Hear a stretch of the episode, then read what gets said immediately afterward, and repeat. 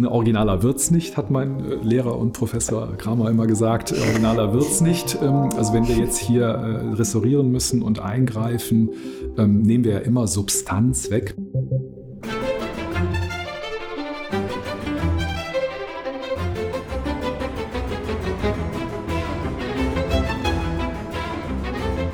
Hallo, hallo und herzlich willkommen zu der Dein Potsdam Podcast Episode in den römischen Bädern. Mein Name ist Anne und ich bin heute zusammen hier mit Dirk von der Stiftung Preußischer Schlösser und Gärten. Hallo Dirk. Hallo Anne. Es ist fast so, als würde man in jedem Potsdamer Winkel einen Hauch von Italien spüren. Ganz besonders im Parc Sanssouci. Dreht man sich dort einmal um die eigene Achse, findet man sich in einem mediterranen Traum wieder. Nicht nur die vielen Orangen, Feigen, Granatapfelbäume, auch die Schlösser, das Belvedere und pittoreske Ensembles zeugen davon. Damit auch das in Zukunft so bleibt, sind viele Bau- und Restaurierungsarbeiten nötig. In dieser Episode schauen wir einmal hinter die Kulissen und passend zu unserer Reise durch Europa in Potsdam tauchen wir in die römischen Bäder im Park Sanssouci ein. Einen ganz besonderen Gast nehme ich heute also mit. Hallo Dirk nochmal. Ja, hallo Anne, ich freue mich hier zu sein. Dirk, bevor wir stärker in deine Arbeit einsteigen, ähm, haben wir so kleine Eisbrecherfragen mitgebracht. Kannst du einmal ganz kurz sagen, wenn du einmal um die Insel reisen würdest, die Potsdam-Insel, machst du das lieber mit dem Fahrrad, mit dem Boot oder zu Fuß? Äh, also da ich sehr gerne schwimme, würde ich jetzt spontan sagen, ich schwimme das. Aber okay. ich weiß, dass die Insel groß ist, also vielleicht nehme ich mir da zu viel vor. Aber es ist ein Traum. Gerne auch in Potsdamer Gewässern schwimmen. Das heißt, du schwimmst auch tatsächlich, äh, tatsächlich. vor Ort hier in den Gewässern. Gibt es einen Lieblingsort, einen, einen, einen Top-Secret, den keiner wissen darf und jetzt die ganze Welt erfährt? Ja, das, ich glaube, den kennt schon die ganze Welt. Das ist natürlich der Heilige See ähm, ne, mit dem wunderschönen Blick auf das Marmorpalais. Das ist immer da einzutauchen, ist was Besonderes. Selbstverständlich nur von der öffentlichen Badestelle. ja, also trotzdem, ich finde das immer sehr, sehr interessant. Ne? In welchem Welterbe kann man mal einfach so baden, schwimmen gehen? Ne? Du sagst es und hat Blicke auf in Pfaueninsel, Schloss, en passant. Wer hat das?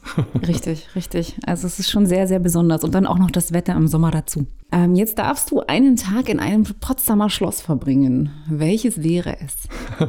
Wenn es ein langer Tag ist, würde ich tatsächlich sehr gerne mich mal im neuen Palais einschließen. Ihr wisst, das ist ja ein Riesenhaus und ich auch selbst nach 19 Jahren in der Stiftung habe ich dort noch nicht jeden Raum gesehen. Es ist äh, ein, ein Labyrinth, ein Organismus, der immer wieder neu erobert werden will. Also das muss ein langer Tag sein. Ja, es ist ein sehr, sehr großes Haus. Ja, was, was ist, denkst du, was gibt es noch zu entdecken? Was, was, was fehlt noch in deiner Erfahrungskiste?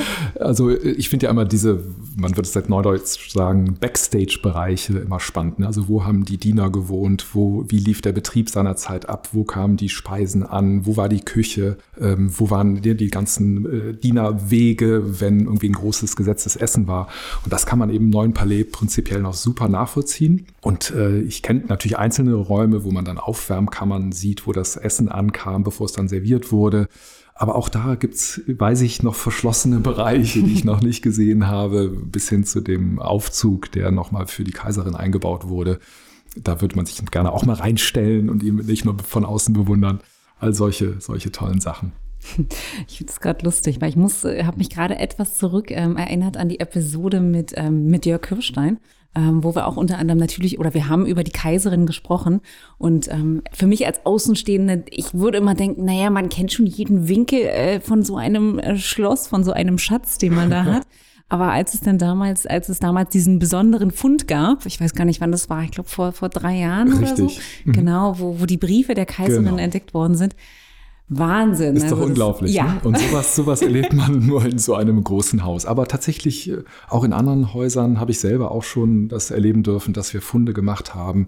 In Rheinsberg ist auch so ein Haus, wo wir bei den Sanierungsmaßnahmen so viel ja, zu der Geschichte gelernt haben, kleine Funde gemacht haben, äh, wo dann ne, das Haus so nach und nach seine Geheimnisse preisgibt. Es ist, äh, das ist auch das, was den, meinen Beruf so ausmacht, dass man da in diese Zeitschichten eintauchen kann. Das ist schon toll.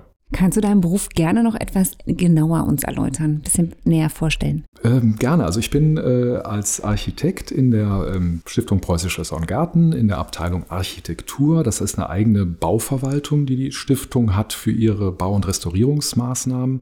In der Abteilung Architektur ähm, steuern wir die großen, sogenannten großen Baumaßnahmen die einem eigenen Berichtswesen unterstehen. Das hört sich jetzt sehr so nach Verwaltung an, aber wir sind ja, geben ja Steuergelder, also öffentliche Gelder aus und das will natürlich alles sehr transparent und nach guten Regelwerken laufen. Also sprich, das machen ist unser tägliches Brot dort.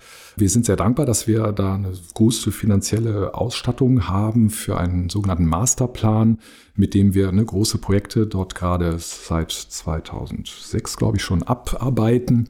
Und äh, bis 2030 haben wir da die Mittel gesichert. Und ja, ich bin dort Referatsleiter äh, mit einem Team von Projektleitern, die dann jeder pro Kopf ein oder zwei Projekte bearbeiten und die reichen dann von, ne, also alle Liegenschaften der Stiftung sind ja weit verteilt, also mhm. reichen von Berlin, äh, Höhensanierung Charlottenburg, Fauninsel, Schloss, wer das vielleicht gerade beobachtet, wird auch dort ja die komplette Hülle äh, restauriert und natürlich Potsdamer und äh, Liegenschaften, aber im neuen Garten und natürlich auch Sanssouci. Okay, okay. Da hat man, und du hast gesagt, 19 Jahre bist du schon dabei. Da gab es schon viele spannende Projekte sicherlich. Auf jeden Fall, auf jeden Fall. Also 2003 habe ich dort angefangen, auch als Projektleiter für die Maßnahmen in Rheinsberg. Und das war eine spannende Zeit. Da liefen da seinerzeit sehr viele Europagelder in die Fördermaßnahmen, sogenannte EFRE-Projekte. Mhm. Und da habe ich die äh, Dach- und Fassaden von Schloss Rheinsberg sanieren dürfen, das Hofgärtnerhaus, die Stadtmauer, Brücken über die, äh, den Schlossgraben als Neubauten errichten dürfen. Wenn ich sage ich, heißt das natürlich äh, ich als Projektleiter und natürlich immer, wir arbeiten als Bauverwaltung natürlich mit freiberuflichen Architekten und Planern zusammen, machen dann für so seltene Neubauvorhaben auch Architekturwettbewerbe. Auch äh, die Rheinsberger Brücken waren seinerzeit ein Wettbewerb. Also insofern ja, spannende Projekte in dieser Zeit und ein toller Auftakt seiner Zeit vor, mein Gott, jetzt schon 19 Jahren, man glaubt es kaum.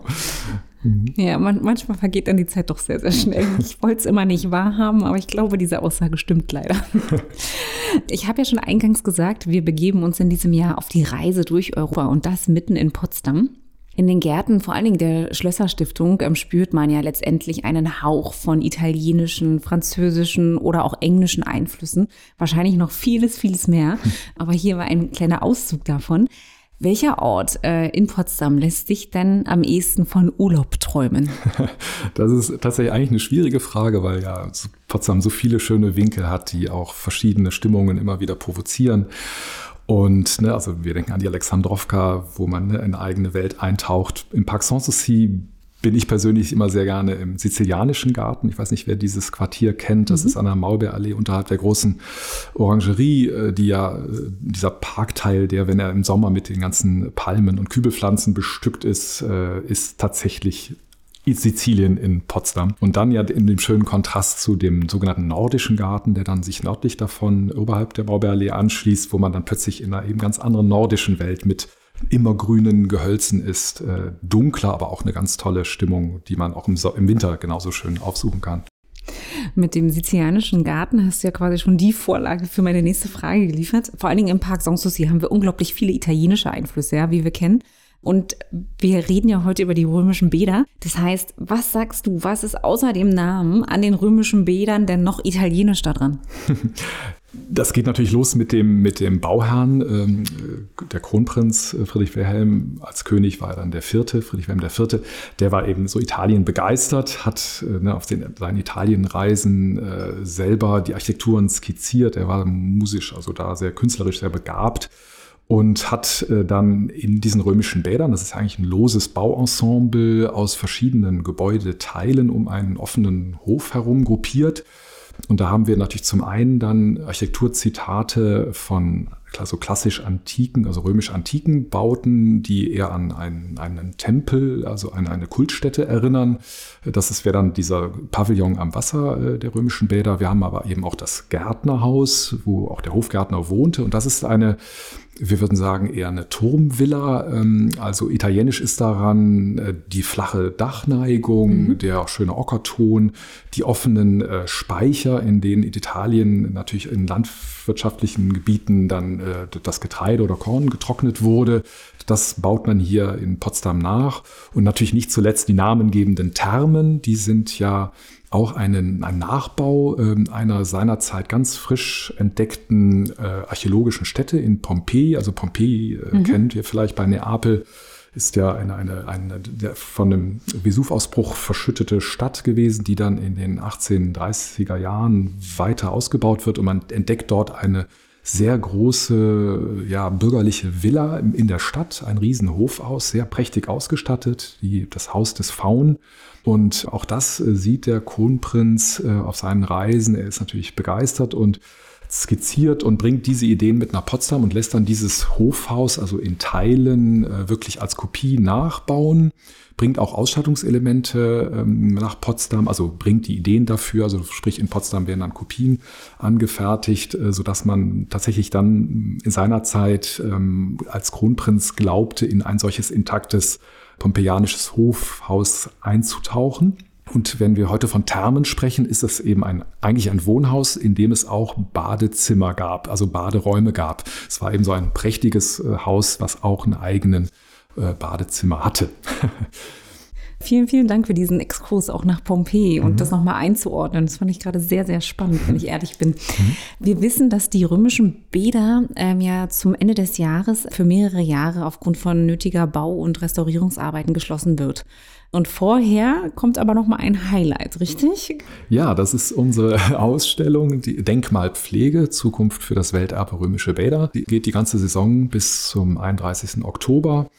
Und wie der Name sagt, wir haben das, wenn man es, ihr es lesen würdet, etwas verfremdet mit Denk und dann das mathematische Mal Pflege. Also sprich, äh, wir denken mal über die Pflege nach, also halten mal inne und wollen den Besuchern erklären, was wir da eigentlich so hinter den Kulissen treiben, wenn sie im Park immer nur Gerüste und Bauzäune äh, sehen und ähm, die sich ja zum Glück jetzt etwas häufen durch eben diese großzügigen Masterplangelder, die wir zur Verfügung haben. Und ja, auch die römischen Bäder sind jetzt ähm, endlich an der Reihe äh, und werden grundlegend restauriert.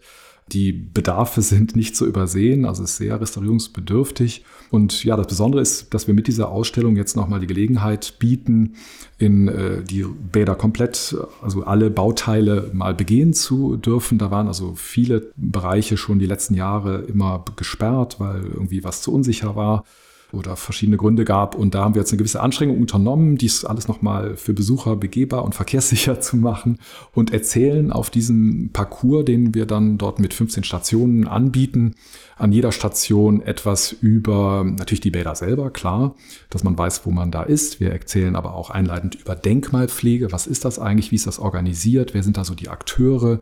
Wir bedanken uns natürlich bei den Geldgebern, die uns das überhaupt alles erst ermöglichen äh, mit dem besagten Masterplan. So, und dann geht es an den weiteren Stationen ähm, zu immer einzelnen Problemfällen, die wir in diesem, in diesem Restaurierungsprojekt jetzt äh, angehen müssen.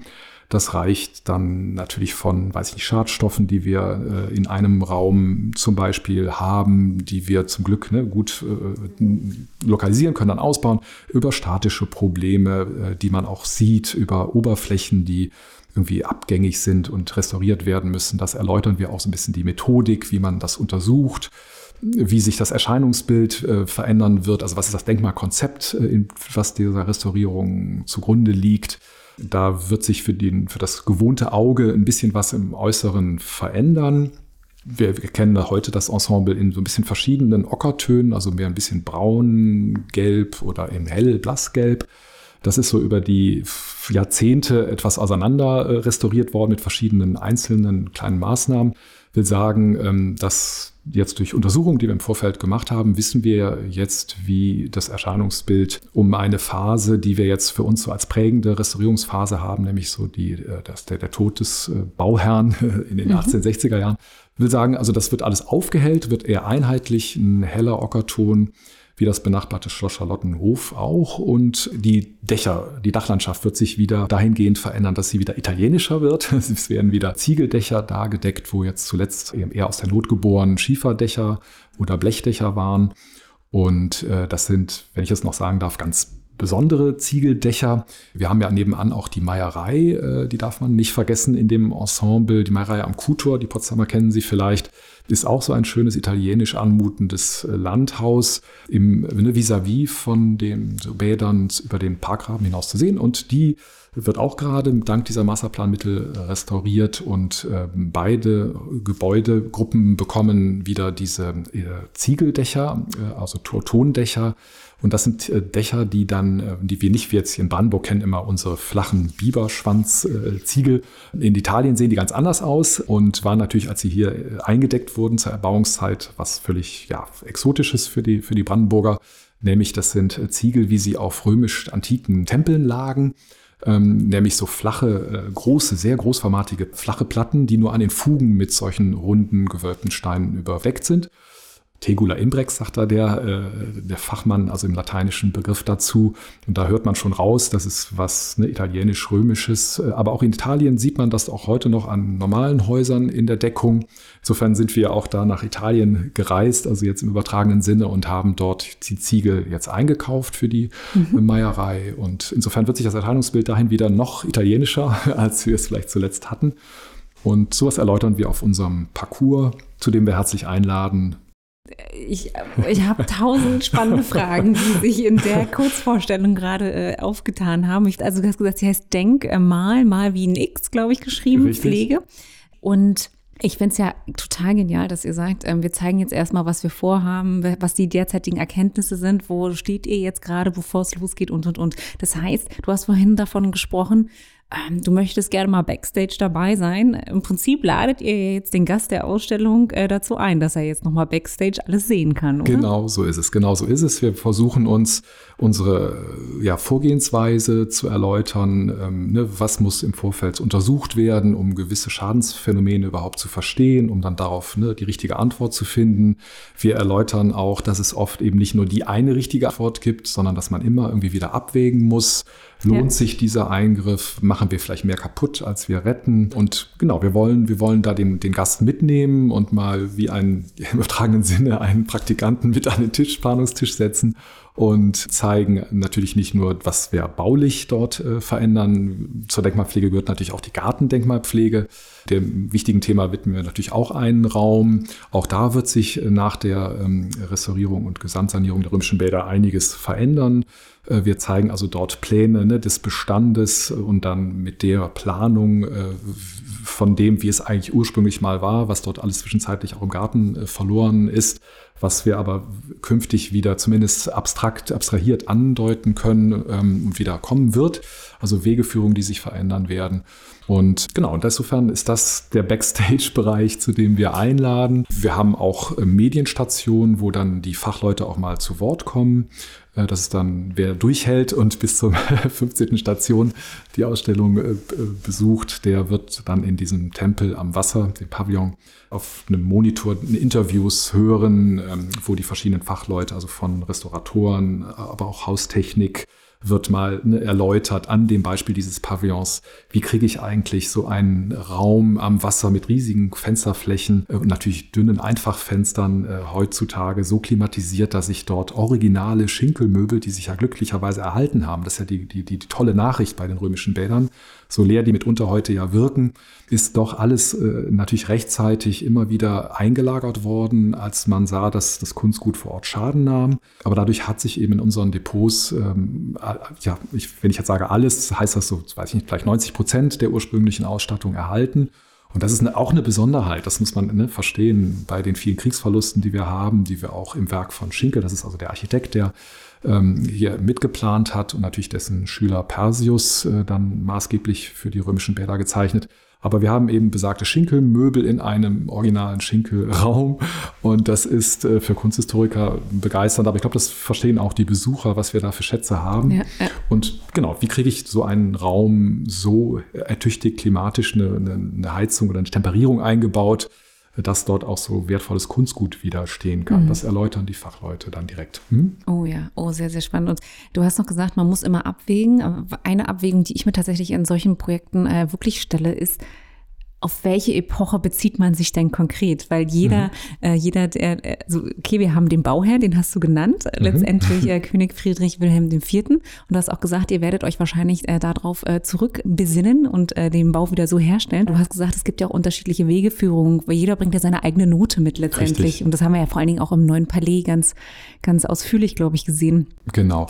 Du, da, danke nochmal für diese Nachfrage, weil so einfach ist es eben leider nicht, dass man sich ja. jetzt ein Bauwerk anschaut und sagt, ja, was war jetzt hier die wichtigste prägende Phase und dahin bringen wir alles. Äh, das ist mehr eine Hilfestellung, wenn es zwischen zwei Fragen A oder B ähm, eine Variante gibt, die dann als Variante A vielleicht dieser einen Leitphase näher kommt, dann hilft das mal, sich so das, also die Blütezeit im übertragenen Sinne einmal zu definieren für, für ein Bauensemble.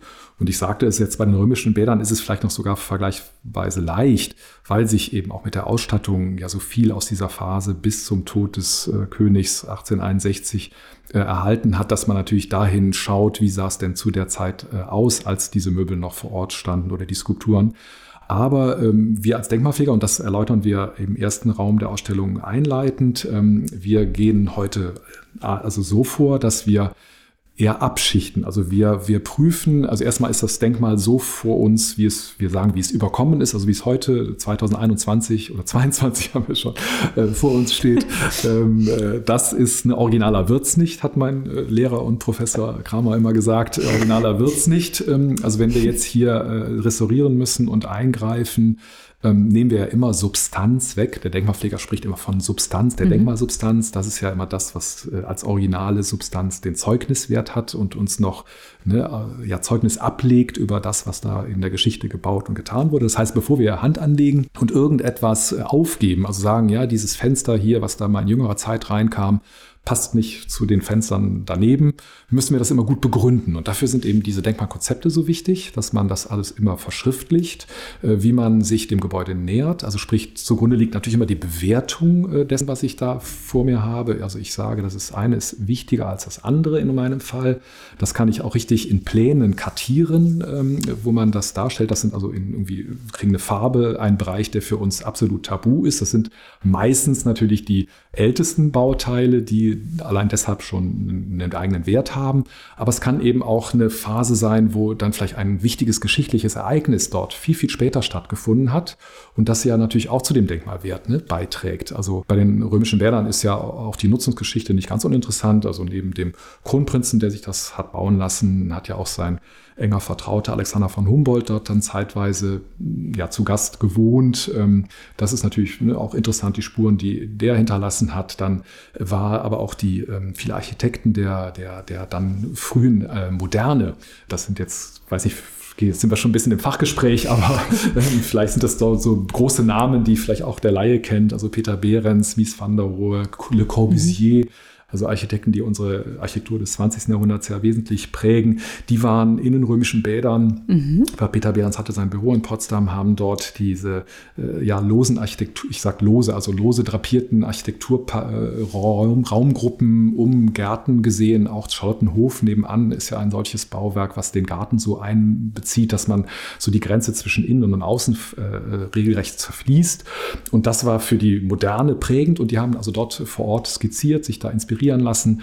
Und deshalb will man ja auch äh, das erhalten, was die äh, ne, Anfang des ja. 20. Jahrhunderts dort gesehen haben. Insofern sind wir da immer ganz vorsichtig. Wir leben also auch mit Veränderungen an dem Objekt. Wir leben mit jüngeren Fenstern, jüngeren ne, Einbauten. Wir bringen jetzt nicht reflexartig alles zurück auf die erste Phase. Räume, die umgestaltet wurden, mal ne, auch mit einer Qualität umgestaltet wurden in einer späteren Zeit, die bleiben erhalten.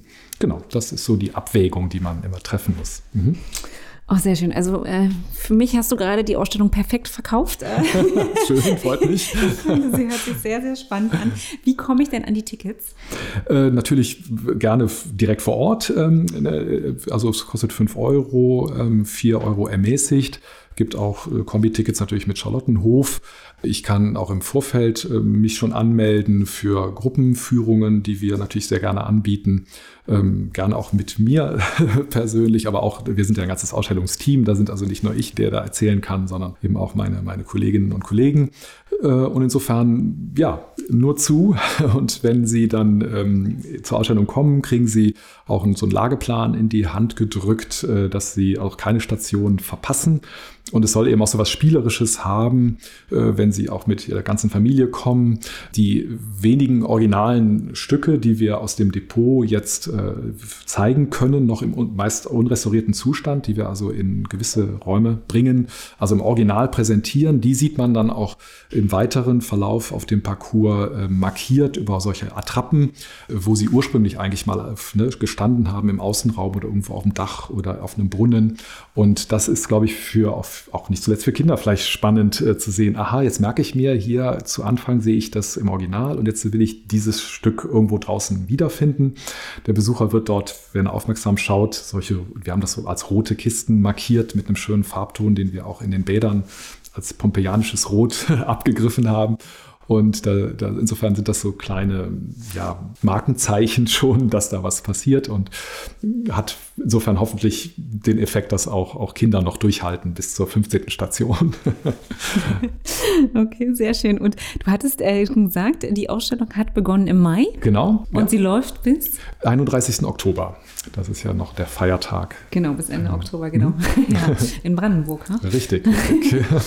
ähm, und ähm, Sagst du uns noch ganz kurz, wie man am besten zur Ausstellung kommt? Denn die Lage der römischen Bäder mhm. ist ja besonders. Genau, wenn ich jetzt von weiter her komme, ist immer natürlich Charlottenhof, ne, der S-Bahn oder Regionalbahnhof Schautenhof äh, wunderbar, um von dort äh, in wenigen Minuten ne, direkt über den Eingang Schloss Charlottenhof in die Bäder zu kommen. Ich, wenn ich aber eher hier von der Innenstadt äh, komme, dann laufe ich natürlich über das sogenannte grüne Gitter, den mhm. Hauptökonomieweg, den kennen, glaube ich, alle äh, Potsdamer. Das ist die große Fahrradstrecke durch den Park ja, ne, von Ost nach West. Und ähm, da gibt es dann an der entsprechenden ähm, ja, Abbiegung auch ein Hinweisschild, äh, dass ich rechtzeitig abbiege äh, nach links, sprich nach Süden zu den römischen Bädern. Mhm. Genau. Wie lange ungefähr läuft man von, von Schloss Sanssouci? Was würdest du sagen? Oh, gute Frage. Also ich glaube, wenn man, wenn man jetzt schnurstracks läuft, mhm. dann ist es nicht äh, übertrieben zu sagen, schaffe ich also gemütlich vom Chasson Souci, ich muss ja den Berg noch irgendwie runter, trotzdem auch in 15 Minuten. Okay. Mhm. Und ähm, wir haben auch eine kleine Belohnung. Also es gibt vor Ort äh, immerhin ein Coffee Bike, dass man dann auch rasten kann. Äh, wir haben auch Bänke ne, auf dem Parcours, auch auf der schönen Terrasse am Teich, wo man dann in der Ausstellung auch genug Ruhepunkte findet, mal den Blick wieder schweifen zu lassen über die Landschaft. Wie gesagt, am Coffee Bike gibt es äh, Möglichkeiten zu pausieren und insofern fühlen sich hoffentlich alle wohl.